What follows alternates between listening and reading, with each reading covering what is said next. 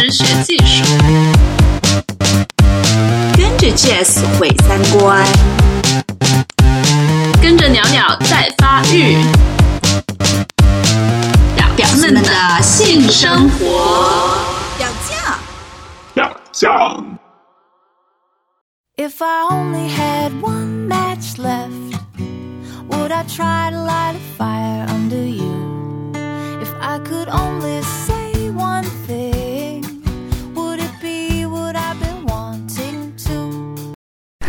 Hello，大家好，我是云，欢迎收听这一期的表匠。这一次我请来了广州跨性别中心的 HC，跟我们一起来做这期节目。呃，我想做这期节目呢，也是因为前段时间在广州发生了一个呃一位十三岁的跨性别的小朋友，呃，因为受到了家暴被家里人赶出来这样一个故事。呃，我们想请 HC 跟我们聊一聊。嗯、在聊之前，我们先请他给大家打个招呼吧。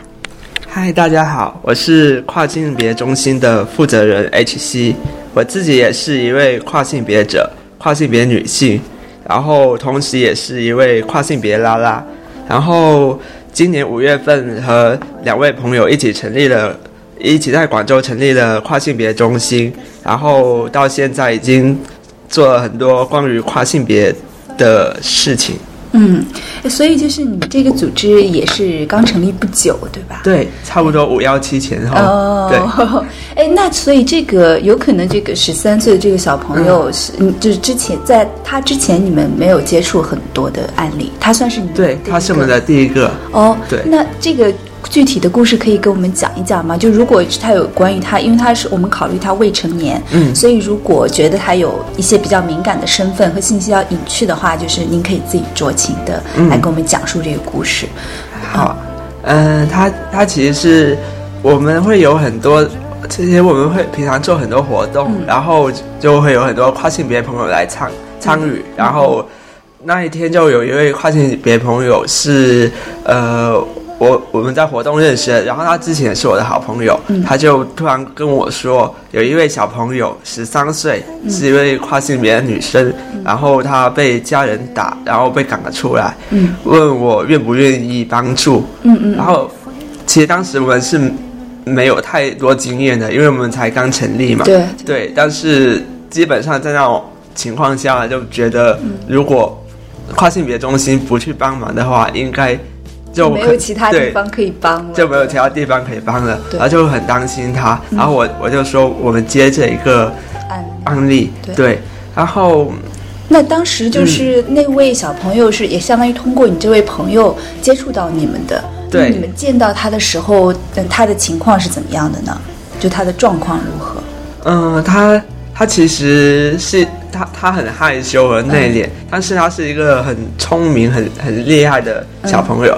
他其实他见到我们的时候已经离开家有五天了，三天到五天左右那。他住哪里呢？他他一直是在街头，啊，，对但他也他其是他嗯他自己想要试图去寻找帮助呢，还是说呃其实他就是宁愿在外面这样就是没地方去，然后他他嗯是无助的状态，还是说他有目的去来找其你？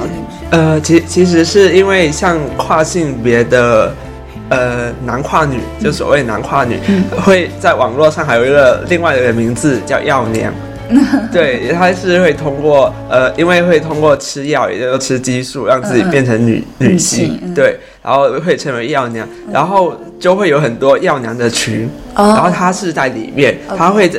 呃其实，其实我有问过，因为我很少在药娘群里面，嗯。对，然后他他其实他有说过，就药娘群里有很多人都会去报，就会说自己遇到什么什么状况啊，怎么怎么样。嗯嗯嗯，所以他其实也是也跟大家一样，他遇到状况就在药娘群里说了，嗯嗯，然后所以其实他也是在向大家求助，然后我那位朋友就推荐给我，嗯，所以他呃，从他父母那里遭遇到的阻力，就是他，呃我想知道他父母的主要的观点是什么。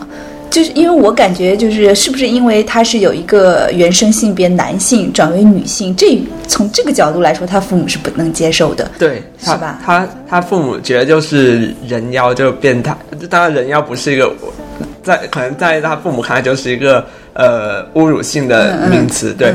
然后他他父母就会觉得是变态啊什么的，哦，就是因为这个啊，他是真的是家暴这个小孩，真的打他。对，呃，当时是打，当时是掐他的脖子，然后到几乎窒息，然后是邻居出面阻止。哦，那很严重哎。对，就是父母双方都这样吗？呃，他当时他应该主要是他爸爸打，但他妈妈其实他妈妈是引发这次事事情的人。他其实是三个月前，他他某一天跟他妈妈讲说，他有在吃药，在吃激素。嗯嗯他其实已经有胸部已经略有发育了一定程度经开始有出对现特征了。对嗯他跟他妈妈说，然后他他妈妈就开始骂他，骂他是变态，然后开始呃就对他态度越来越差。但这三个月内，他妈妈都没有跟爸爸说，然后直到最近，他妈妈不知道什么原因，又突然跟他爸爸说了，然后他爸爸就来打他。嗯，那他们有那种就是在非暴力情况下的那种沟通吗？就是他有真的跟他父母讲说，我真的觉得自己是个女生，或者是我真的想做女生，就他父母有耐心听他解释吗？从他讲述的情同呃情况来讲，好像没有发生过，就没有发生过沟通的沟通的，对。OK，对，其实这个案例就是让我就也想到了之前我也接触过的一个、一个高中的小孩，嗯，呃，他也是跟我那个。有点就觉得很痛苦又很无奈的，就是因为他生活在家里，跟父母生活在一起，嗯。呃，经济然后这个生活的空间也好都没有独立出来，嗯。所以比如说他想要呃买一些女生的衣服啊，穿女生的衣服也不太可能。首先就是他就说他买的衣服就是会被家人丢掉，嗯虽然他父母也是也是不承认丢掉，但是肯定会是就是被父母丢掉。然后他也没有办法说以女性的这个形象去上学，去跟朋友在一起，因为对高中的学校里是不可能这样子的嘛，就是要穿校服之类的。他就说他就。而且跟呃最苦闷的是跟父母交流的过程当中，父母就一直觉得说你是小孩子，你不懂，你现在是瞎闹。等你长大了，等你成年了，你就不会这样想了。然后他就觉得说，父母根本就没有认真的去了解他自己心里是怎么想的，总是觉得说一切都归因于你还是小孩子，你还不懂。嗯所以就是我想问一下 H C，就是你接触过的这些，你觉得就是青少年这个群体，就是还未成年人的跨性别跟成年的跨性别，他他们面临的一些就是成年人没有面临的问题，主要有哪些？成年人没有面临，啊，就是呃对，就成年人没有，但是未成年人有。嗯，比方说，嗯，他他们可能会有就是经济问题，比方说他可能想要买药啊、买衣服啊、这些。诶、诶像我是成年人，我不用受家里管束，经济上我想买什么就买什么。但是小朋友不行。嗯嗯，之前有一位高中生，他也是，他其实想穿女生的衣服，但他没有钱买，因为经济控制在家人手上，他没办法买。对。对然后有一些可能想买药啊，如果家人不给他零花钱的话，他也买不了。嗯嗯，对，还有可能也就是刚才我说的，可能大人很难以那种成年人的姿态跟他对话，嗯，就是他就会被当小孩来觉得是小孩子。嗯嗯。对，对，那可是这个这一定程度上是不是也有这种风险？就是说，呃，他真的有可能还没有想清楚，就是对自己的性别认同也好，就是要不要服药的问题，或者是什么手术的问题，就是因为他还没有成年，所以也存在没有考虑清楚的这个风险。我不知道性别认同这是是是不是一个就是可能会有考虑清楚的情况。嗯嗯，其其实我们那天跟那位小朋友，还有另外一一一位也是同志机构的人，我们一起聊的时候，那位同志机构的人就有问这位小朋友说：“你你为什么觉得自己是跨性别啊？什么时候是女生啊？什么时候开始觉得自己是女生啊？”他才十三岁，他他说他就觉得他跟女生是觉得是同一个性别的，然后他就他会跟女生在一起，又觉得我们是同一个性别的人。嗯跟男生在一块玩的时候，他会明显觉得他们是另外一个性别人。其实这种感受跟我的感受很像的，我都我会觉得我对女生是有很强烈的认同感的，就在一起的时候会很自然。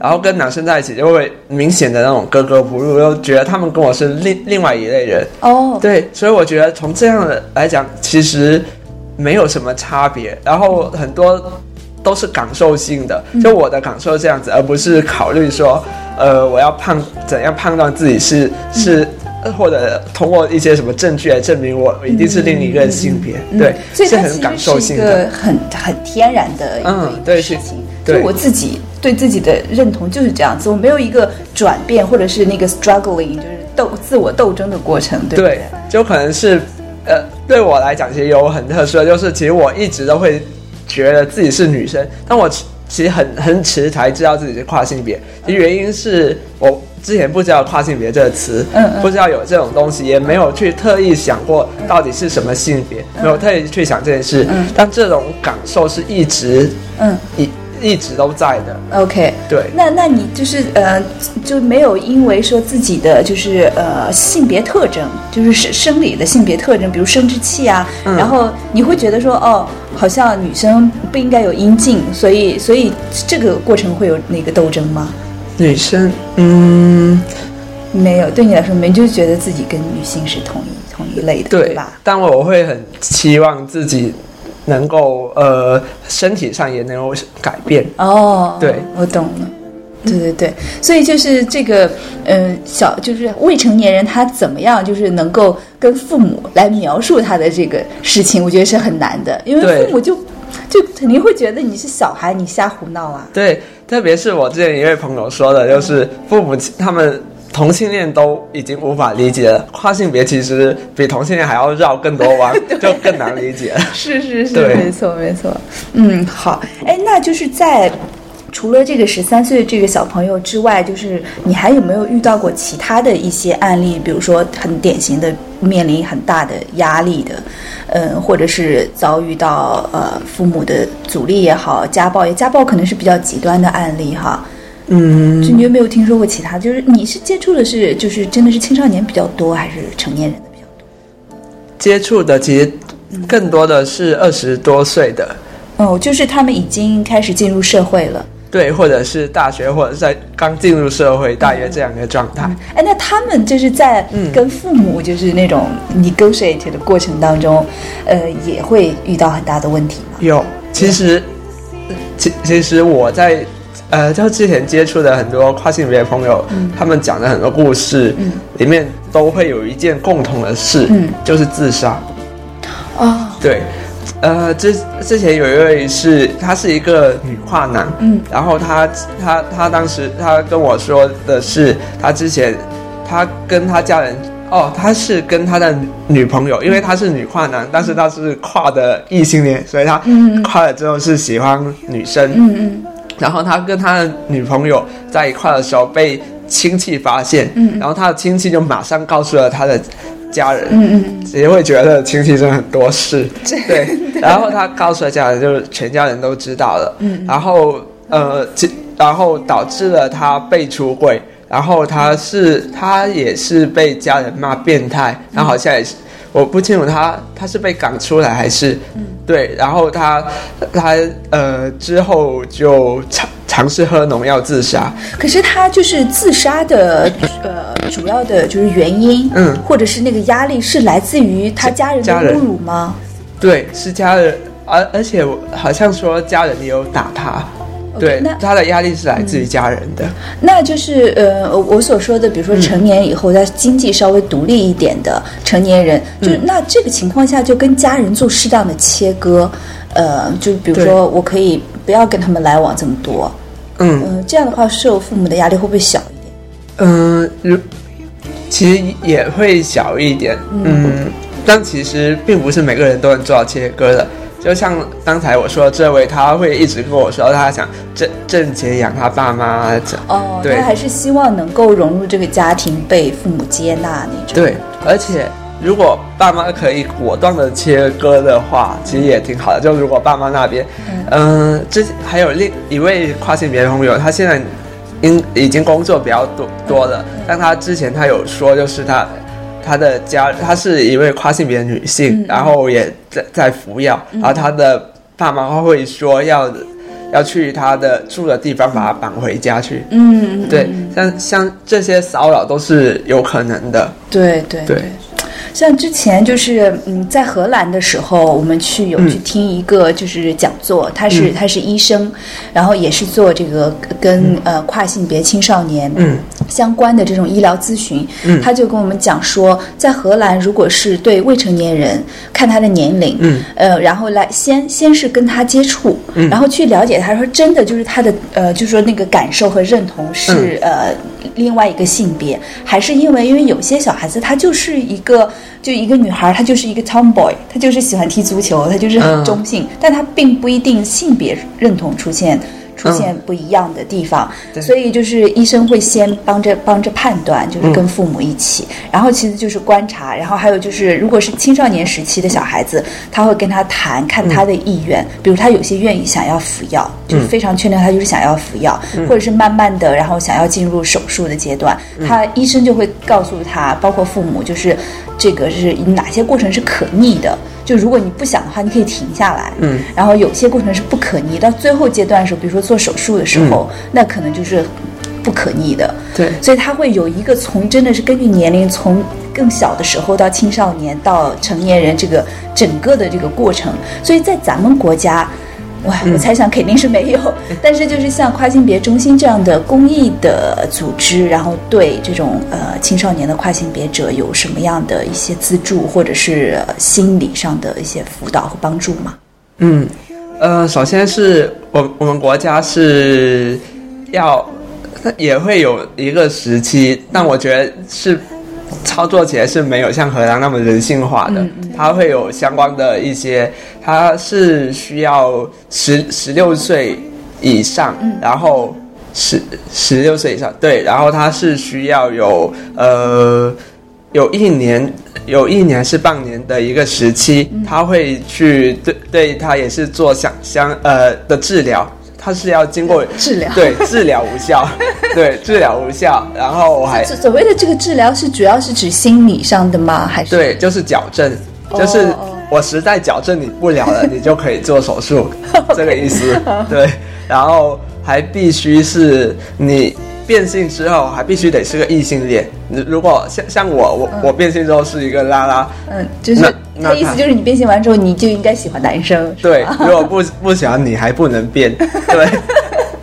对性取向有限制，嗯。然后对，然后呃，他会要求说你不在婚姻状态，所以之前有个例子就是他本来是结婚了，嗯。然后他要去变性，他的家人包括妻子也同意，嗯。但法呃当当时的医院还是什么？就要求说你要有离婚证明，对，因为因为结婚以后就不能变了，是吧？对，你要你要变，你还得离婚，其实也挺可可挺挺扯的，因为他可能他变了之后，他和他原本的妻子还可能互相还想在一起。对呀、对呀、对呀、而且妻子也支持他变性对啊啊就像我们看那个丹麦女孩一样的，那、不是很好吗？对啊他可是他这样规定的目的又在哪里呢？就为什么一定要是异性恋，而且一定要是在未婚状态？因为我们婚姻法制保护异性婚姻，如果变成同性恋，哦他就不知道怎么办了。对对对对对，因为他必须要把同性恋摆排除在外。对哦，这个意思。对，所以其实那那一套呃管管理的规范其实挺恐同的。嗯嗯，对。那就是呃你刚才聊到就是这个对他们的一些帮助。对。就你们组织主要是做一些什么方向的呢？嗯，我们平常比较多的像社群的活动啊，嗯。对，提供一个大家都可以在一起的地方，然后还有公共公共教育，嗯嗯。就是对对外界的一些、去分享一些跨性别的知识或者故事，我们也会邀请跨性别者本身去分享他们自己的故事，嗯让大家更了解，让这个群体更可见。嗯然后最近因为这个小朋友的关系，我们也成立一个专专门的呃应对应对一一个像资金库吧，就我们会在里面放一些钱，然后专门去应对受家暴的跨性别儿童。哦对，专门支援这方面的。然后还有就是，我们最近其实也也想要有成立一些就是心理辅导，因为这些也有一些心理咨询师，他们他们其实没有处理过跨性别的，但他们处理过很多同性恋嗯的，所以我觉得我呃，因为跨性别者的可能心理辅导这方面。大家都还没有太熟悉，但我觉得我们是可以互相合作，然后为更多的跨性别特别是呃青少年提供更多的心理咨询。对。然后也有对，因为我们其实有一些接触的跨性别者，他们也是青少年，然后他们是有去呃呃去去看一些心理咨询师，他们其实也还挺不错的，所以我觉得这方面我们也可以在接下来去加强。对对，而且我觉得那一块就说不定也可以加强，就比如说，嗯，呃，告诉他们就是在用药，就如果啊真的已经进行到开始转变的这个阶段了，就对用药啊，哪些就是安全问题呀、对吧？这些其实我觉得也应该有稍微专业一点的医师来对你们进行一些帮助。对，我觉得这一点很重要。其实现在来讲是没有这个用药规范的。嗯嗯嗯。虽然之前联合国有一个用药指导，但其实那些药基本国内是买不到的。嗯。现在社群内用药主要是像我刚才说的药娘群啊，或者、呃药娘群可能少一点，可能在贴吧上会有个很多嗯比较前辈的跨性别者，他们。亲身试验下来一些经验，然后大家去用，但其实都是一些明验自己的经验。嗯，然后像那位小朋友，他其实很厉害，他会自己给自己打针什么的。对但是这样有风险很大吧？对，当他他其实目前来讲还还好，就他有去嗯医院去偷师学学到很多注射的方法。真的很厉害。对，然后像像之前就是嗯、呃比如说那个呃跟我联系的那个高中的小朋友，嗯然后他就很苦恼，说他到底应该要怎么样说服自己的父母，说他并不是说一进到十八岁就立马就又嗯变回他们父母眼中所谓正常的，他就是跟父母的沟通这方面，我觉得也是很多很多跨性别者想要学习的。嗯嗯，在这边就是你们有没有一些建议，或者说有没有遇到一些特别棘手或者特别难处理的情况，跟父母的沟通？跟父母的沟通的话，现在目前比较可取的一个方式就是通过心理医生。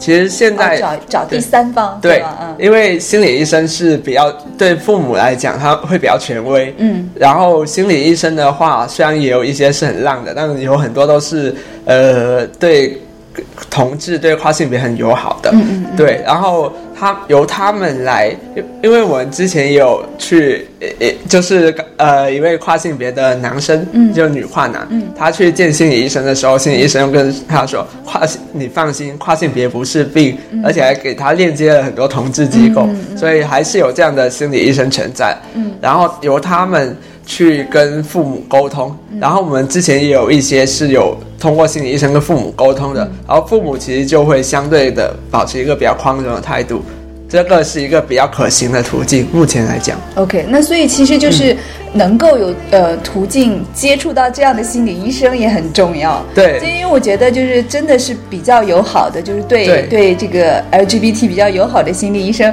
也是我觉得应该成立一个库吧。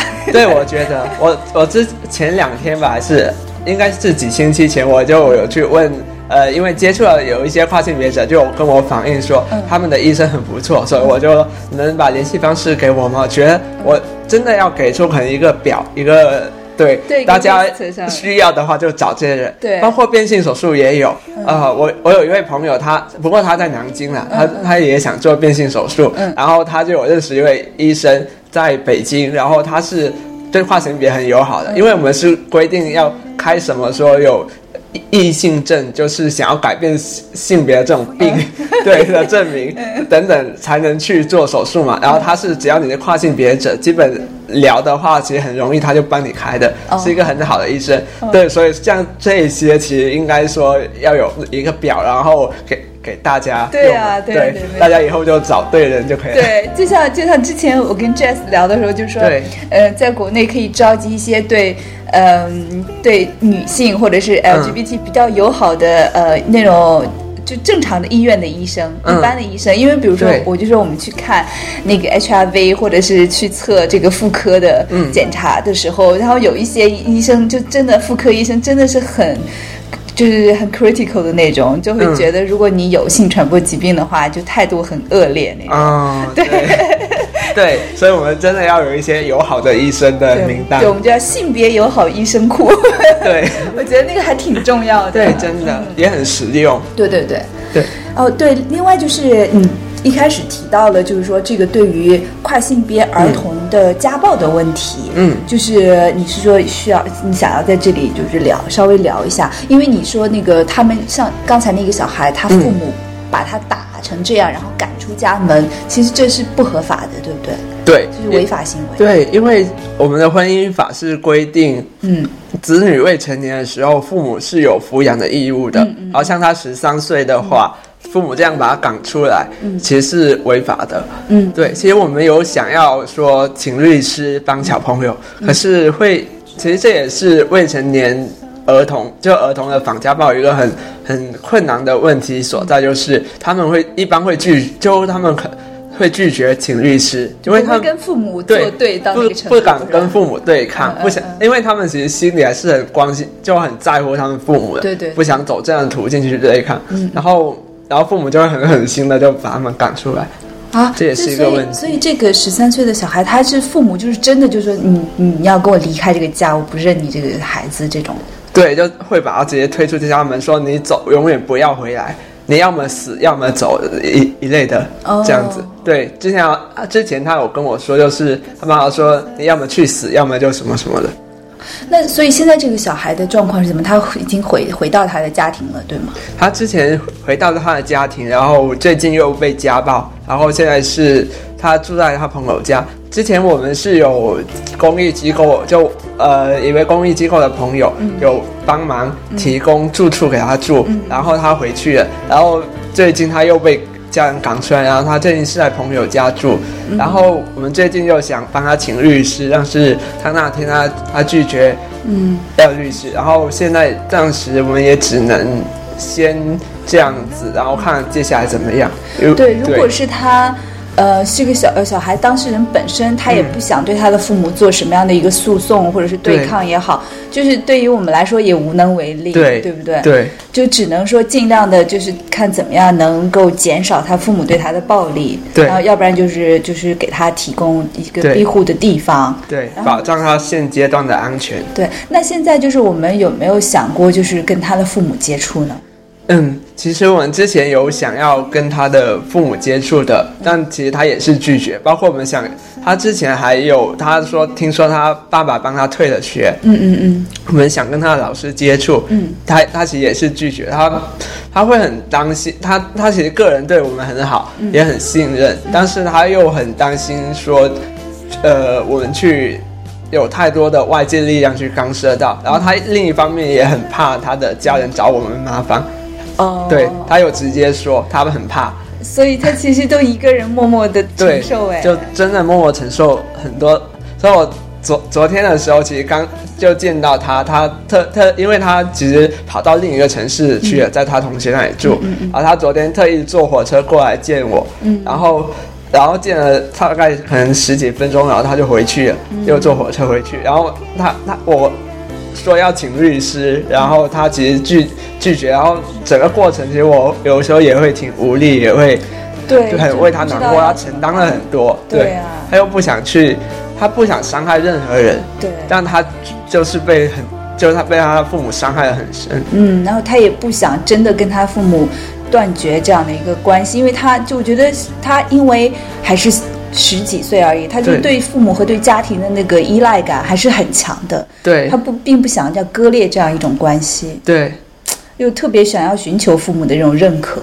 对，所以这才是最困难的地方。嗯，对，对我还有一个小的问题想要请教你，就其实是小的建议啦，嗯。就是那个之前那个高中的小孩跟我聊的，他后来就因为他比如说他不能穿女装嘛，嗯他曾经穿过，他试图穿过女生的校服到学校去，结果就是被校长请喝茶呀。校长，对，嗯。一开始说是就是可能校长就会跟他比较用软性的聊天，嗯，然后后来就有点威胁他，可能会影响到他毕业这样子。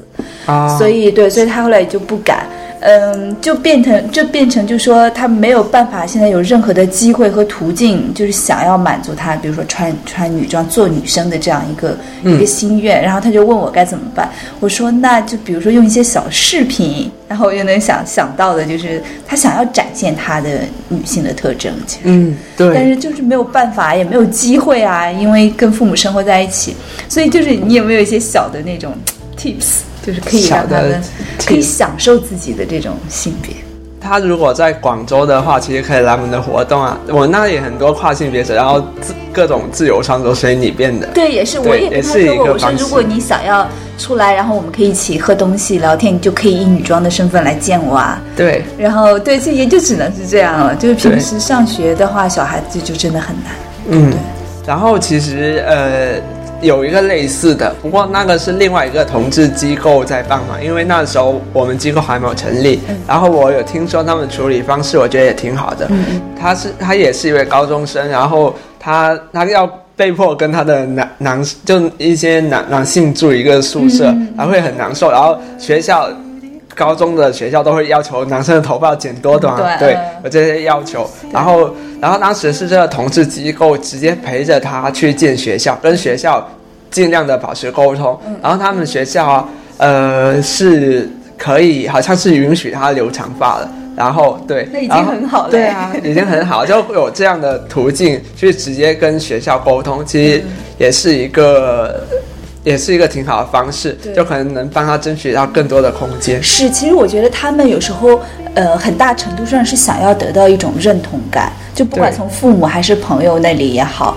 所以就是，如果就是有在听我们节目的一些跨性别的朋友，嗯，呃，觉得真的是想要找到这样一个社区的话，可以联系我们，可以联系我们的跨性别研究中心，对。跨性别中心，对，跨性别中心。跨，性别中心，对。对。然后到时候呃，就大家可以跟我留言，如果不好嗯直接联系到 HC 的话，然后我到时候可以把大家的信息转到 HC 这里。嗯如果需要，比如说来参加他们的活动啊，结交一些嗯朋友啊，就是起码有一个社区是可以找到自己的同类，不会不会让自己嗯就是觉得那么的无助或者是很孤单，对不对？对，可以在微信上搜索公众号“跨性别中心”，然后可我们会在里面发布我们的活动。哦，太棒了，太棒了。呃，我们也希望就是说，在这里就是也刚好呼吁一下，就是说，嗯。呃，父母如果是有真的觉得自己的小孩有可能是跨性别人群的话，先不要急着去否认他们，先试着就是真的跟他们沟通，或者是聊一下，嗯看看他们的想法是怎么样的。对就像我刚才说的，有一些呃，就父母先不要先不要害怕，因为有一些他可能就是一个比较中性的小孩而已，他不见得是他的认同是另外一个性别。但是如果他是的话，就是也是很，就是你你要你要去知道他在在想什么，对怎么想，对不对？而且永远不要觉得小孩子就是在玩而已，嗯，对对对对，他们其实很清楚自己在干什么。对他们很清楚，嗯嗯。很清晰。OK，好，那谢谢 HC 跟我们一起聊这期节目。我们也嗯希望，嗯，大家对我们的呃这种就是跨性别中心类似这种嗯做那个性少数群体的机构，因为大家的运营真的就是靠自己热情在支持对。如果大家可以多一些其他，不管是经济上面的、嗯还是精神上面的支持，都可以跟我们联系。我们。就比如说跨性别中心，如果大家可以有经济资助，我觉得我相信就可以嗯放更多的呃能力在，就是帮助这些小朋友，比如说给他们提供住处，对吧？帮他们找医生这些方面，对对可以而且让他们更知道，因为他们像像这位小朋友，还是要通过其他的途径。途径才知道。如果我们能够让更多的跨性别小朋友知道，嗯我们可以为他们做更多的事，其实也是一个很好的。对对对，对无论如何帮助人是件好事啦。嗯嗯 OK，好，谢谢 HC，谢谢嗯，好，大家可以在荔枝 FM 收听我们的表酱节目。那这一期就这样喽，下期再见，拜拜。You remember the trade-off you declined. Everything